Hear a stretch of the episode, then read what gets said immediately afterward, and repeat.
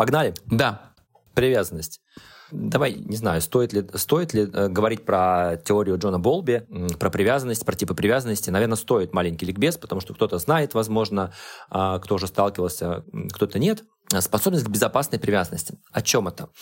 А, существует несколько видов привязанности, и кто-то, возможно, с ними знаком, но мы пройдемся по всем для того, чтобы э, вы, наши дорогие слушатели, поняли, какой ваш тип привязанности. Является ли он безопасным, а именно безопасная способность к безопасной привязанности, это критерий, это параметр зрелой личности, либо же у вас есть перекосы в другие патологические формы привязанности, и если вы вдруг в ходе слушания распознаете их у себя, то это хороший такой момент, где вы можете об этом задуматься, порефлексировать и подумать, что с этим дальше можно уже делать, может быть, с профессиональной помощью, с помощью психотерапевта, а, попробовать эти паттерны менять, потому что они, кроме как а, боли, тревоги, разочарования в жизни, ничего не приносят. А вот безопасная привязанность, она а, амальгамна со всеми остальными компонентами зрелой личности, она позволяет нам жить здоровую, такую счастливую жизнь, более спокойную,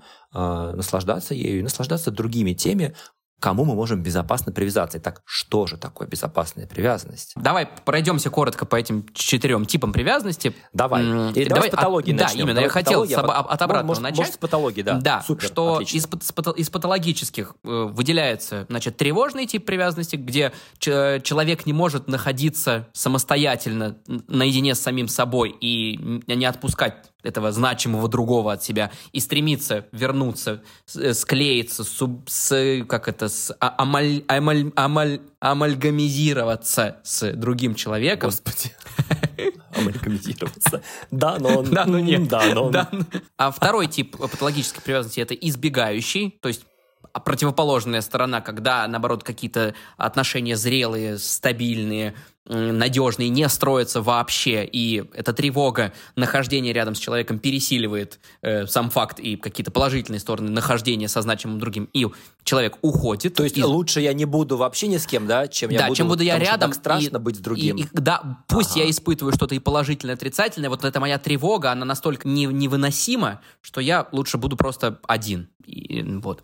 Да, и э, четвертый, угу. э, точнее третий э, патологический э, тип – это дезорганизованный, да. И дезорганизованный, да. Это тот тип, э, при котором такая сохраняется амбивалентность, при которой ну, там это, там и тревожность, и избегание, получается. Там, да, но вот эта тревожность добавляет, я даже не знаю, суеты, наверное, плохое слово, но оно добавляет хаотичности. То есть вот это как раз стремление избежать вот этой тревоги, но при этом желание сохранить эти отношения, находиться рядом, они приводят к достаточно хаотическому движению, просто туда-обратно, куда-нибудь. Ты просто, ну, как, как слепой котенок, что ли, наверное, в какой-то такой аналогии, просто куда-то начинаешь двигаться и перемещаешься то подальше, то поближе. А приведи пример. Приведи просто сложная такая типология, на самом деле. Может быть, просто приведем а, несколько примеров под каждый из вот патологических типов привязанности. Вот давай, там, тревожный первый у нас там был. Тревожный, наверное, один из самых простых для примеров, это там, зависимые отношения. Ну, то есть тревожный это про то, что человек не может жить без другого, даже если есть какой-то негатив. То есть какая-то такая прилипалка получается. Да. То есть тревожный тип привязанности это когда я не могу быть один, я не могу быть одна, я постоянно должна быть с кем-то. Это тревожная привязанность. То есть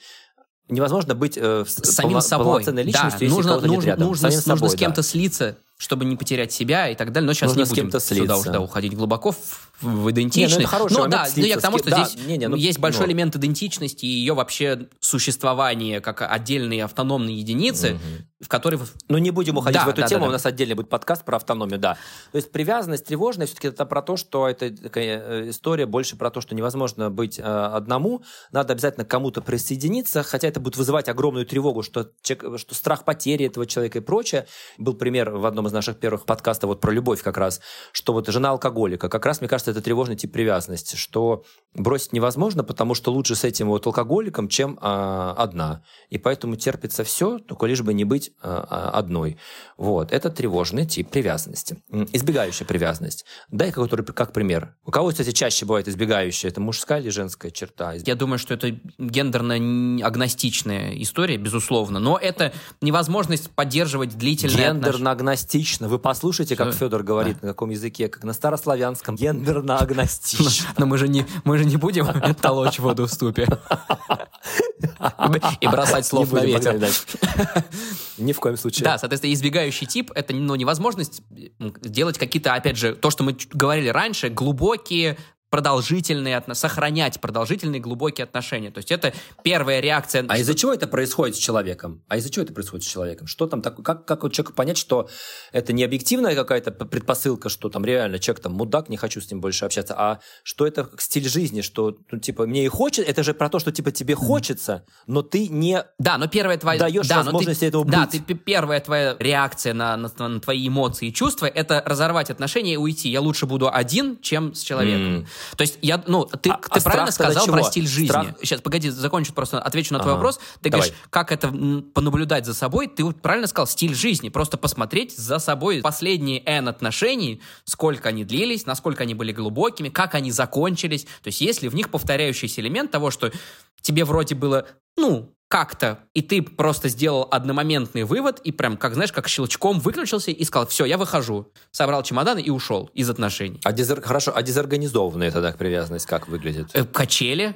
Это очень сложно. Это, это очень сложно, и она здесь, э, если говорить клинически, она здесь находится очень а близко вот, с слушай, пограничным вообще структурой личности, с пограничной. Да, да, то есть получается, Получается, что это, да, это характерно для такой уже более патологической э, психики, которая функционирует э, в таком не совсем здоровом режиме.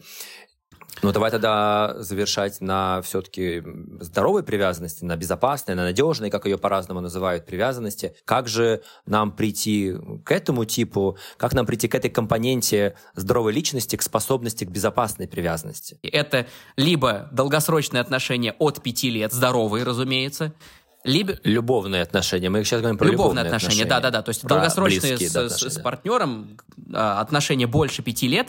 Либо то, что мы с тобой чуть-чуть затронули в первых э, эпизодах, это терапия от двух лет и больше. То есть это существующий альянс в пространстве терапевтическом.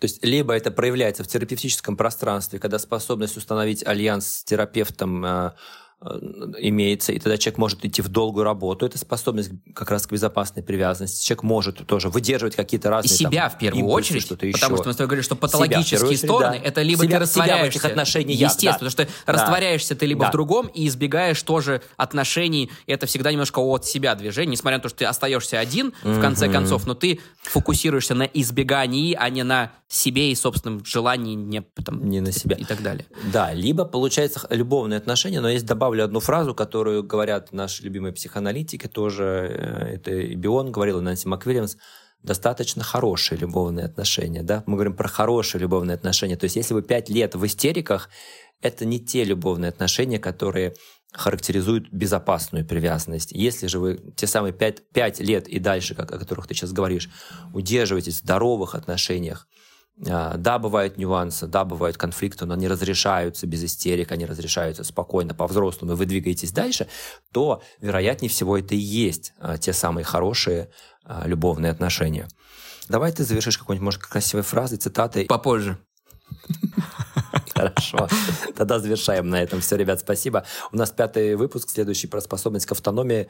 На этом мы завершаем. Пока-пока.